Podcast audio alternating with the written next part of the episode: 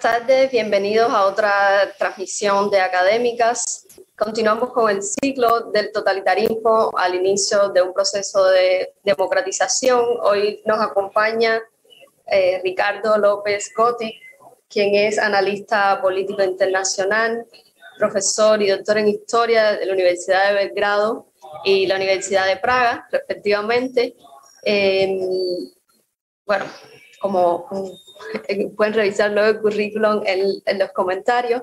Y eh, por supuesto estamos muy honrados de recibirle, Ricardo, mucho gusto que haya accedido a acompañarnos el día de hoy. muchas gracias, Juliana, y un placer y un honor compartir con ustedes este ciclo.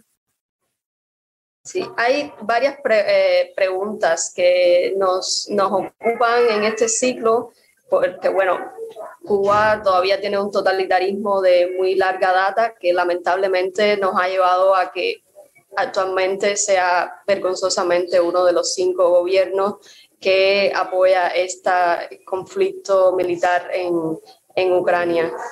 Em, entonces, hoy nos va a hablar sobre transiciones de em, hierro y transiciones de terciopelo, un poco para conectar la experiencia de la Europa del Este y, ver qué em, lecciones podemos sacar de, de estas otras experiencias.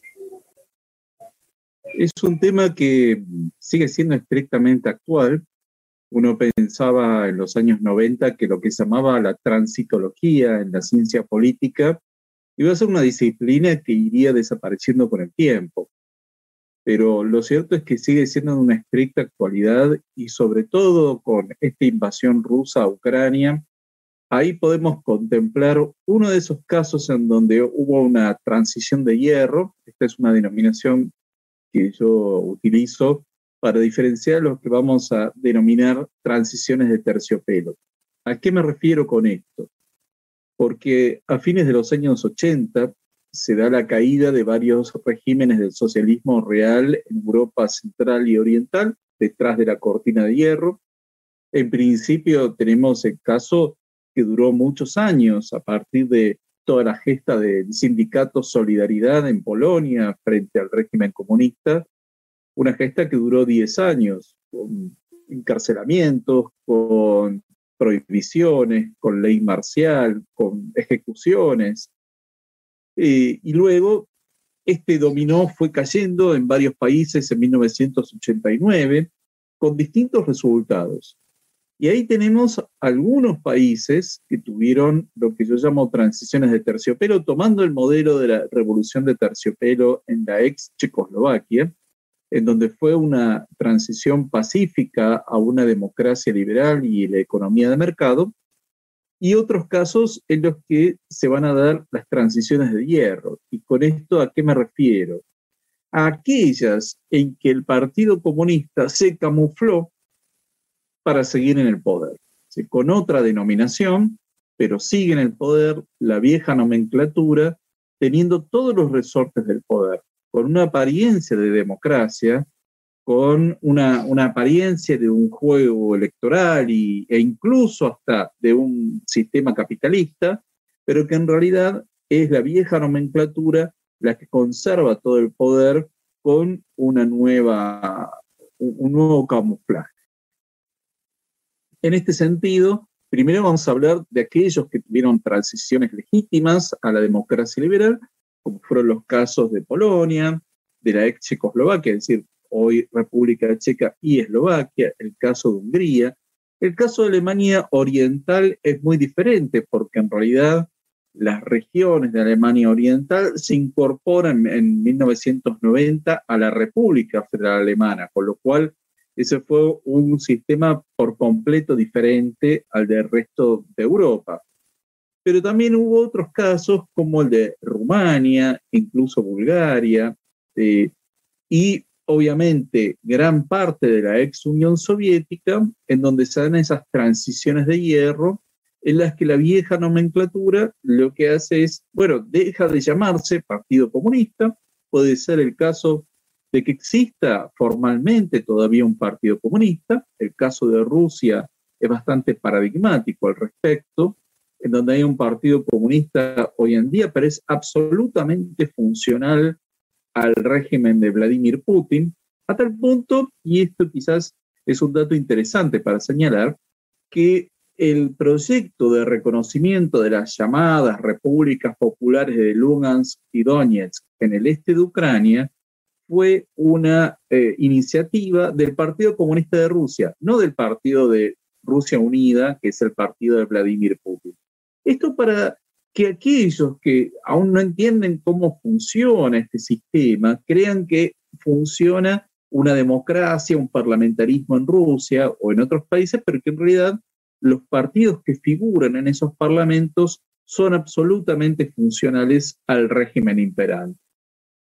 Lo cierto es que, eh, ¿por qué es importante señalar esta diferencia? Primero porque lo que vamos a ver es que en aquellos que se dio la transición a la democracia liberal, es un sistema pluralista, abierto, competitivo, en el cual se dio una transición a la economía de mercado, es decir, se fue creando las bases para eh, la iniciativa privada.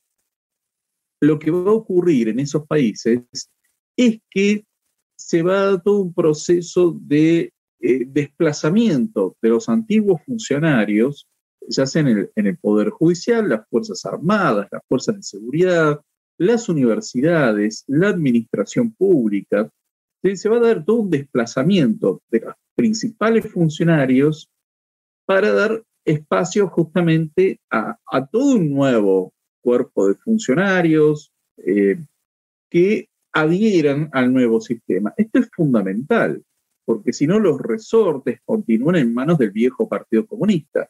Bueno, ustedes que viven en un sistema de lo que el politólogo Jacques Rupnik llamaba sistema de partido-Estado, es decir, es un partido que domina al Estado y utiliza el Estado como un instrumento de dominación. Bueno, en realidad lo que es importante es el partido, no el Estado. ¿En qué sentido? El partido es una red de conexiones que sigue eh, en, el poder, que se mantiene con su propia lógica y que entonces no se crea un cuerpo profesional de, funcionarios y no gobiernan las leyes, sino gobiernan los, los dictámenes del partido. Entonces, esta distinción es fundamental porque en las democracias liberales o en estas transiciones, en donde ganaron elecciones movimientos políticos amplios, es decir, con una gran heterogeneidad ideológica, de orígenes, eh, una gran heterogeneidad social, eh, ganaron elecciones y a partir de ahí pudieron articular nuevos sistemas políticos. Porque en estas transiciones lo que hay que resolver es una enorme cantidad de cuestiones. No es como las transiciones a la democracia que hubo en otros países de América Latina, que podían ser transiciones de tipo política, pero las transiciones que, como la que van a tener que hacer en Cuba, tienen que resolver una enorme cantidad de cuestiones en muy poco tiempo. Se tiene que reformar no solo la constitución, sino todo el sistema social, definir cuestiones básicas como la ciudadanía, la propiedad privada, restablecer un sistema de propiedad privada, lo cual es bastante complejo. Es decir, es, una enorme cantidad de discusiones que se tienen que dar en muy poco tiempo para empezar a tener resultados lo más próximo posible, porque si no, esa situación primera que se da de un gran apoyo de la ciudadanía se va a ir perdiendo eh, si esto se va dilatando con el tiempo. Entonces, de hecho, los países que hicieron estas transiciones de terciopelo bueno, hubo una serie de cambios constitucionales, no solo desde el punto de vista legal, es decir, hay que crear todo un nuevo cuerpo legal, también tener todo un poder judicial que acompañe eso, eh, modificar los medios de comunicación, porque empieza a haber un sistema pluralista y diverso de medios de comunicación. Eh, es decir, hay, hay una enorme cantidad de cuestiones que tienen que ser resueltas en muy poco tiempo. Por eso es bueno en el caso de Cuba, que haya, haya otros ejemplos exitosos de estas transiciones, eh, de los cuales uno puede aprender qué es lo, lo positivo, lo negativo y distintas cuestiones a tener en cuenta e ir pensándolas con suficiente anticipación. El tema de las transiciones de hierro, lamentablemente, han sido bastante habituales. tenemos los casos de Rusia, tuvimos el caso de Ucrania, justamente, en donde por, por muchos años eh, siguió gobernando la vieja nomenclatura, es decir, completamente eh, funcional a, Rusia, al, al, viejo sistema. Tenemos el caso de Lukashenko en Bielorrusia y otros quizás muy olvidados como fueron los de Asia Central, en Kazajstán, Turkmenistán, Uzbekistán, en donde prácticamente siguieron gobernando no solo los viejos sistemas, incluso las mismas personas. En Kazajstán, Nazarbayev, que era el secretario del Partido Comunista, siguió gobernando como presidente de la República hasta el 2019. Es decir, siguieron las mismas personas, solo que se camuflaron, tomaron otro nombre. Es dejaron de llamarse Partido Comunista para tomar nombres locales e incluso dar una apariencia hacia el mundo externo de que había empresarios. Y acá es muy interesante, porque ¿de dónde salen estos empresarios de países que fueron socialistas? ¿Cómo, cómo es que ahorraron plata, pudieron formar un capital? ¿Cómo es que pueden invertir? Evidentemente, gente que era parte de la nomenclatura, tiene todo el capital social y se convierten rápidamente en empresarios que son absolutamente favorecidos por, por todo un estado clientelar y de favoritismo.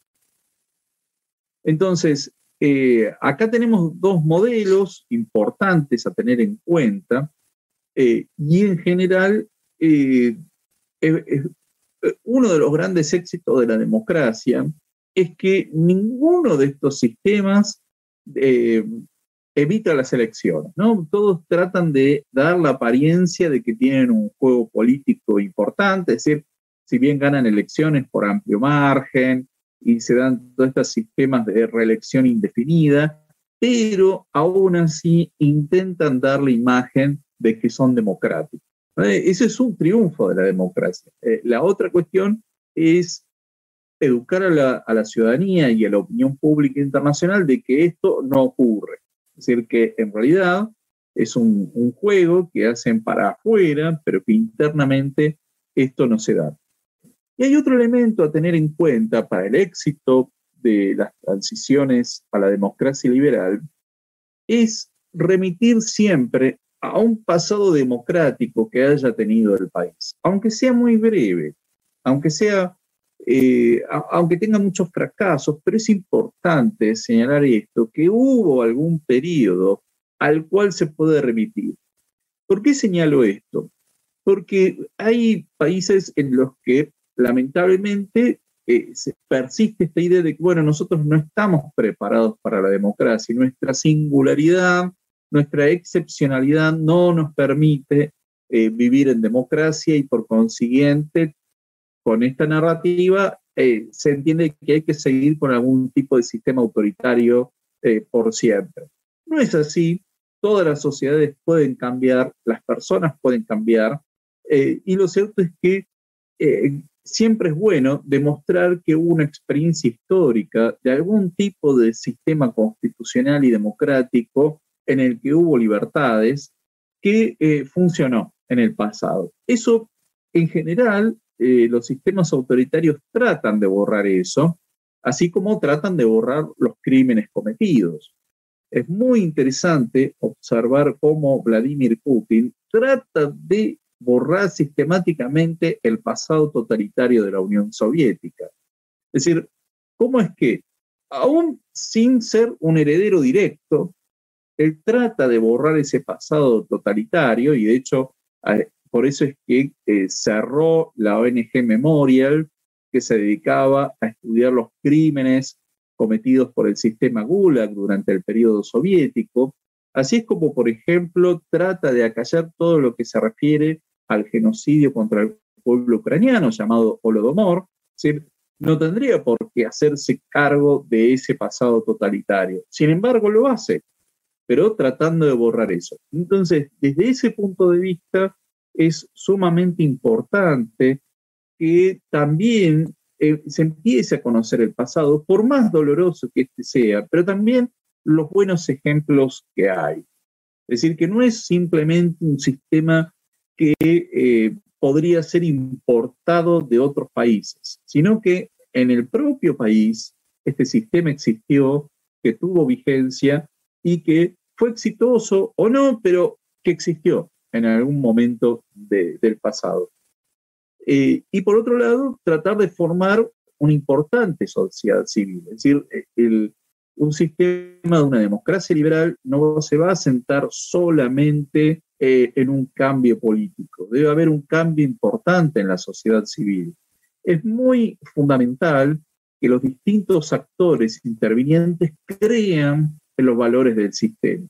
En general, los medios de comunicación acompañen esto, pero también que la ciudadanía cree en estos valores y por eso es tan importante que la sociedad civil vaya incorporando esto y lo viva en forma cotidiana. Sí, hemos contado con diferentes opiniones sobre cómo se deben dar los, los pasos para hacer estas eh, transiciones. Si primero tiene que haber una liberación y luego eh, viene la, la, transición o si simplemente ya antes de la liberación se pueden abonar eh, estos valores democráticos a través de, no sé, mucha, la construcción de instituciones independientes, fortalecimiento de la, de la, sociedad civil, crear medios de comunicación alternativos que antes no era posible hacer eh, tecnológicamente, pero ahora es posible con la democratización de todos los medios que eh, ofrece el Internet. Entonces, no sé si en, en, estos estudios de transitología parece ser que hay un momento como antes Internet donde era, o sea, había momentos discretos bien específicos donde primero había que haber una eh, liberación y después una transición o ahora ocurre de otra manera, eh, digamos, más eh, cuántica, ¿no? Como no hay estos momentos tan separados en el tiempo y sí desde antes que haya la liberación se puede empezar a construir una especie de, pluralismo, otros modelos de liderazgo. Eh, ¿Qué opina al respecto? Sí, yo creo que eh, obviamente las nuevas tecnologías ayudan a crear nuevos liderazgos más de carácter horizontal. De hecho, en la antigua Checoslovaquia eh, había un modelo de, de, liderazgo horizontal en lo que se llamaba el movimiento disidente de Carta 77 en donde, por ejemplo, Carta 77 tenía tres voceros que se renovaban periódicamente cada seis meses, pero eran voceros, no eran los líderes de Carta 77. Por más que hubiera figuras, personalidades descollantes, pero lo importante eran los voceros que se iban reemplazando, no había una reelección indefinida de los mismos. Eh, eh, creo que era una muy buena experiencia justamente como una escuela de política de la democracia a un nivel micro. Pero a ver, esto es, muy importante para aquellos que precisamente luego van a ser líderes democráticos, que ellos hayan practicado esa democracia, aunque sea a un nivel mínimo, porque, bueno, se acostumbra a esto y se acostumbra a dialogar y tender puentes con aquellos que no están de acuerdo con uno, y esto es muy importante, porque cuando uno dialoga y llega a acuerdos con personas que no están de acuerdo con uno por, diversidad de opiniones, esto es muy valioso porque ahí se empiezan a ver, primero, que las personas opinen distinto no significa que esté mal. Y claro, lamentablemente los regímenes totalitarios no alientan la discusión libre, ni la reflexión, ni, ni el debate, entonces e, es una sociedad absolutamente monolítica. Entonces, esos ámbitos de, discusión es muy importante ponerlos en práctica, primero en situaciones muy, muy pequeñas, para que esto después se conviertan en pequeñas escuelas de la democracia que permitan trascender y, y, tener esa práctica incluso hasta el debate, del discurso, de articular las propias ideas y de entender que se puede llegar a consenso sobre cuestiones fundamentales que es precisamente lo más importante. Justamente, yo creo que el éxito del sindicato Solidaridad, como de Carta 77, que fue el núcleo de lo que después fue el Foro Cívico en 1989 en Checoslovaquia, es que tenía una gran heterogeneidad, pero eran personas que ya venían discutiendo mucho antes sobre qué era lo que había que hacer. Con lo cual, cuando acceden a posiciones de gobierno, tenían en claro algunas cuestiones fundamentales y las pudieron poner en práctica.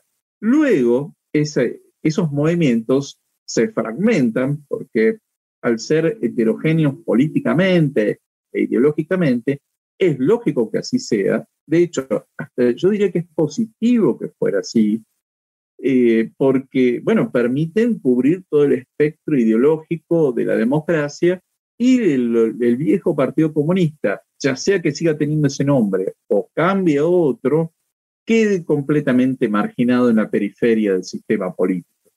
Pero sí, yo estoy de acuerdo con que eh, tiene que darse esa situación de aprendizaje previamente. Las nuevas tecnologías ayudan mucho en ese sentido.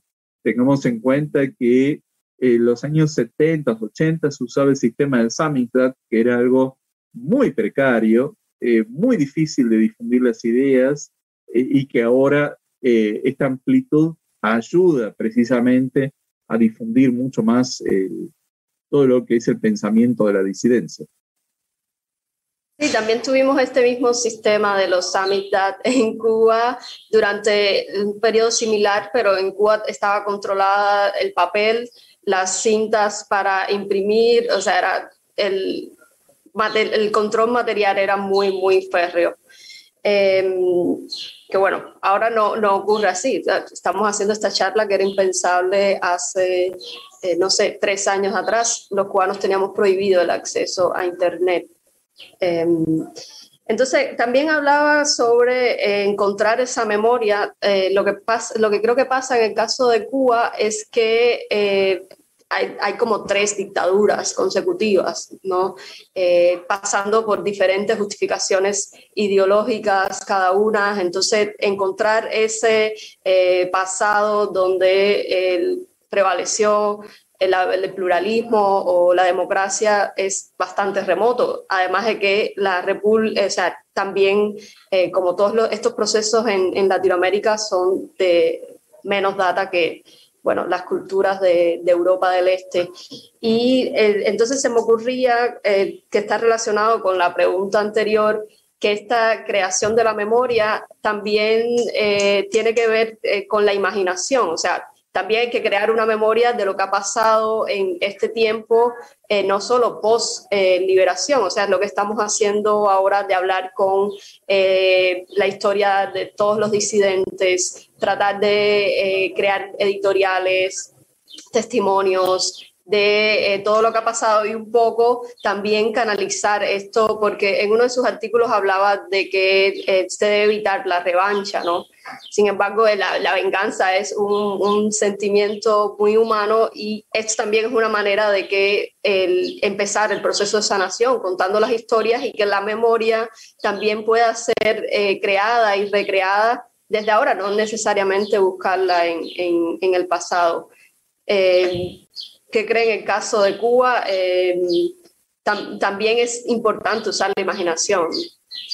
Estoy de acuerdo. Y mm, sí, en Europa Oriental, en algunos países, lo que hubo es el proceso de ilustración, en el cual se dejó fuera de una cantidad de posiciones jerárquicas a ex miembros del partido. Em, que como siempre da situaciones muchas veces injustas, ¿no? porque es muy difícil establecer dónde está la línea de separación, aquel que lo hizo voluntariamente, aquel que no tuvo otra opción, aquel que lo hizo como una estrategia de supervivencia. Hay, hay una, una enorme variedad en esto. Eh, ¿Y dónde está ¿no? la, la separación? Y por otro lado, hay un momento en el que va a haber una discusión en la cual eh, si es lo que, lo que va a prevalecer es la búsqueda de la paz o la búsqueda de la justicia. Y muchas veces la venganza se disfraza de justicia. Y mm, hay un momento en el que hay que detener eso porque eh, se vuelve muy doloroso, pero eh, bueno, irán definiendo sobre la marcha esto. No hay, no hay recetas, pero eh, es muy interesante esto de la ilustración. En algunos países sirvió, en otros eh, fue bastante injusto. Y el otro tema que me imagino que van a tener que resolver es el tema de la restitución de propiedades. Ese es un tema muy difícil en muchos países de Europa Oriental, a quién se le restituye propiedades y a quién no. El tema de la ciudadanía, a quién se considera como ciudadano y a quién no. Decir, los hijos de aquellos que fueron exiliados, si se los considera ciudadanos o no. Eh, tiene que ver también con un sentido de, justicia, pero también con otro de conveniencia, porque muchas veces aquellos que se exiliaron pueden volver y justamente fortalecer el, retorno a la democracia y la, creación de una economía de mercado, porque pueden volver con inversiones importantes y en definitiva conocen también los códigos de, de lo que es un, sistema en el que hay una libre iniciativa privada. Eh, bueno, son decisiones que en algún momento van a tener que tomarse y que creo que son eh, debates que sería muy positivo ya ir adelantando por lo menos algún tipo de definición en el mundo de la disidencia, sin necesidad de plasmarlo inmediatamente, ¿no? Como una plataforma, pero por lo menos ir pensando en estos términos. Sí, otro de, los desafíos que tenemos como eh, crecidos, o sea, sin memoria histórica de qué es vivir en un sistema diferente que no sea el, totalitario, es que eh, cuando pensamos en el diálogo, muchas veces eh, pensamos que el diálogo es con el poder, ¿no? Inmediatamente y siempre estamos reproduciendo como estas estructuras verticales.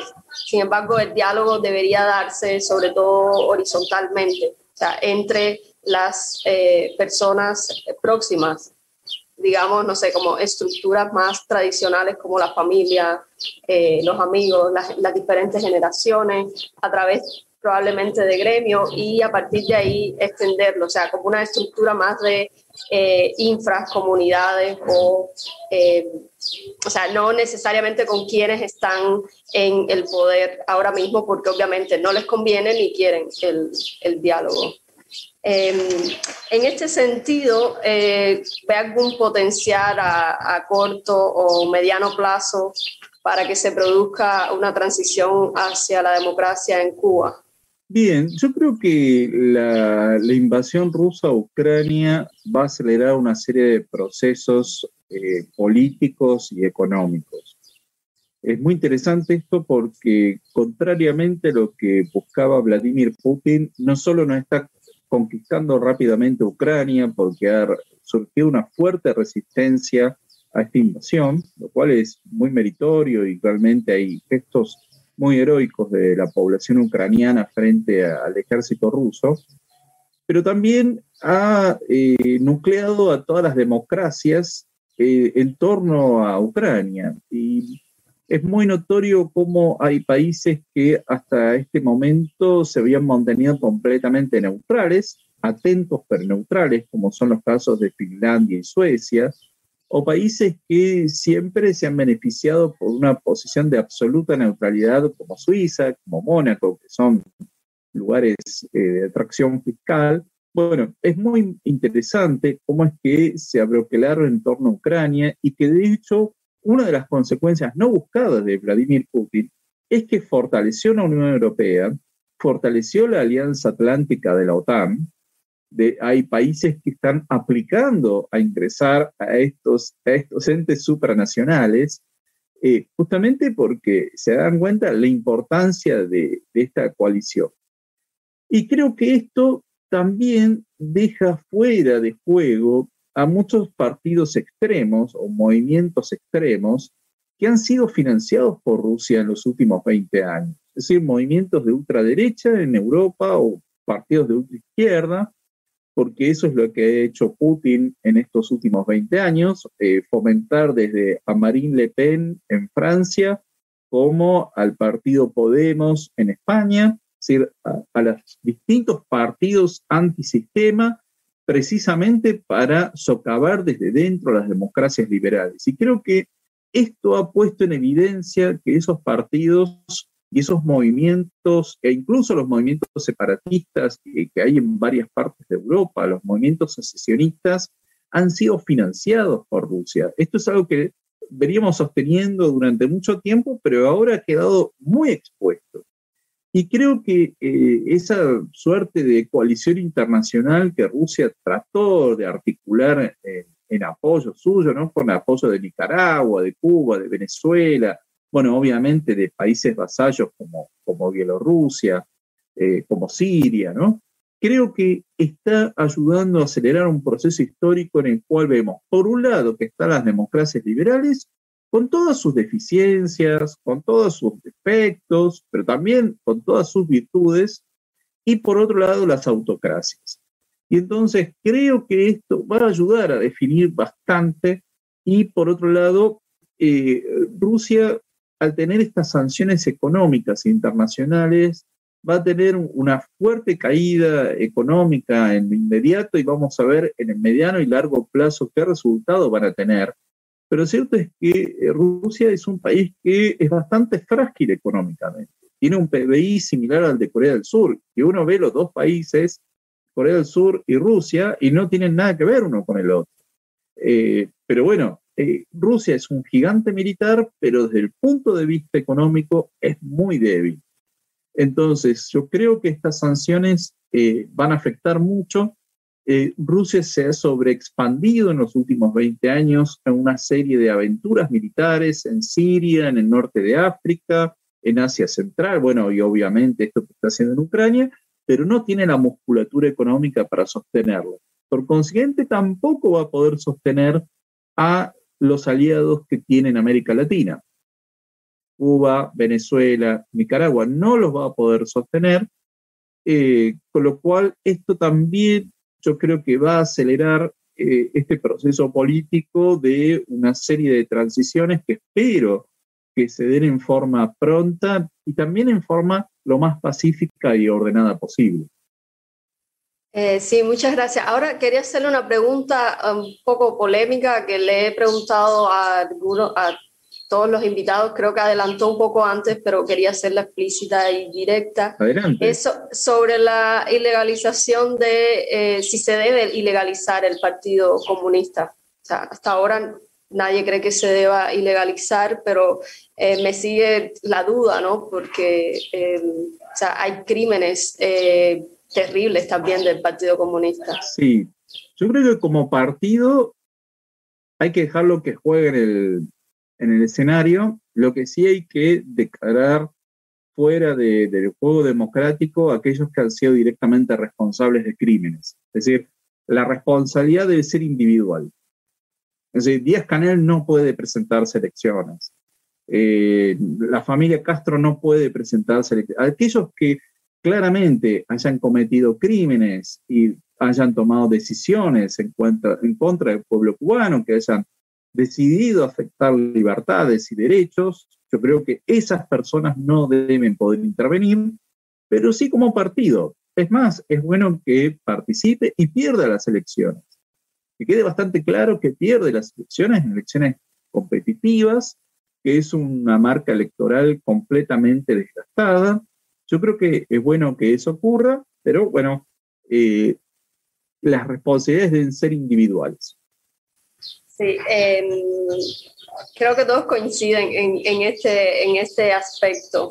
Em, ahora, eh, volviendo a este potencial que hablaba sobre la situación actual con el conflicto en, Ucrania, la invasión de Rusia, em, ¿cómo se pudiera producir este eh, cambio en Cuba según las variables que ve en el caso cubano?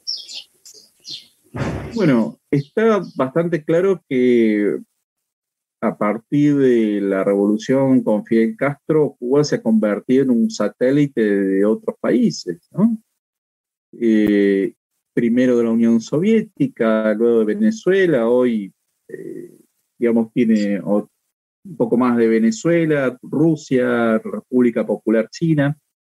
Yo creo que ahí hay que tener en cuenta la posibilidad de un autogolpe dentro del, propio partido y que las Fuerzas Armadas tomen el poder. Esto es una posibilidad, eh, es una gran trampa de que las Fuerzas Armadas tomen el poder, pero en realidad para mantener a la vieja nomenclatura, que se dé una transición de hierro, y que em, eh, yo creo que el gran problema es que eh, haya gobiernos que alienten esta posibilidad para mantener el orden dentro de Cuba. Yo creo que Cuba tiene que ser apoyada abiertamente en que haga un verdadero cambio, un cambio genuino hacia una democracia liberal, y que no haya este tipo de transiciones de hierro. Esta es una posibilidad real e importante que hay que tenerla en cuenta como un posible escenario y que ahí tiene que haber una, un apoyo de la opinión pública democrática a nivel internacional, sobre todo en América Latina, sobre todo en América Latina, que presione para que esto se pueda llevar a cabo en forma genuina. Sí, y en el caso que ocurriera una de estas transiciones de hierro o una transición de, de hierro, ¿qué serían los pasos que debe, o sea, cómo la sociedad civil debe enfrentar esto? Bien, ahí las fuerzas democráticas van a requerir apoyo internacional eh, y que además haya una condena explícita a lo que estaría ocurriendo. Es decir, no conformarnos con, con un maquillaje, sino realmente exigir una serie de cambios fundamentales. Pero bueno, en esto va a haber que ser muy activo si es que llega a ocurrir. Yo espero que se dé una transición de terciopelo eh, creo que están dadas las condiciones en la disidencia, ha madurado mucho en los últimos años, eso se advierte desde afuera, cómo es que ha ido madurando y que se ha ido formando distintos liderazgos muy horizontales. Ahora creo que el gran desafío es, bueno, además de tener muchos liderazgos, articularlos, nuclearlos en una gran coalición y que puedan actuar conjuntamente en el consenso de algunos puntos fundamentales. O sea, algunos puntos fundamentales se tienen que poner de acuerdo e impulsarlos en una gran estrategia y bueno, cuando llega el momento, que es imposible de predecir, porque siempre este tipo de transiciones comienza por un episodio completamente cotidiano, banal, eh, que es absolutamente impredecible, pero que es el disparador para toda una situación de cambio, pero que, ya esté meditado por lo menos a, una cantidad de puntos, no sé si serán 5, 10, y ustedes los irán definiendo, pero que esté claro que eso es lo que hay que hacer, ¿no? Y, e implementarlo lo más rápido posible. Entonces se impone el, diálogo entre las diferentes eh, eh, fuerzas democráticas, ciertamente. Em, muchísimas gracias por acompañarnos hoy. Eh, sé que en estos días he estado muy ocupado y invito a todas las personas que están em, eh, escuchándonos en estos momentos que también sigan a, Ricardo en sus redes, que está eh, junto a otros colegas, está haciendo el análisis de toda la situación que está aconteciendo como una especie de traducción también para América Latina porque parecen territorios muy, muy lejanos y también parece que no nos afectarían, sin embargo, eh, puede ser todo lo contrario. Eh, no sé si para despedirnos quiere decir algo sobre esto. Y... Bien, yo creo que estamos viviendo realmente un momento histórico. El 24 de febrero comenzó una gran tragedia y espero que haya esperanza en todo esto. Eh, todo mi, respeto y admiración por el pueblo ucraniano que está librando una batalla por la libertad que trasciende sus fronteras. Muchísimas gracias nuevamente por acompañarnos y eh, a todos también le invitamos a que dejen algunas preguntas para Ricardo, si, si más adelante se las hacemos llegar y con gusto eh, les contestamos. Y nos estamos viendo en otro programa de académicas. Hasta pronto.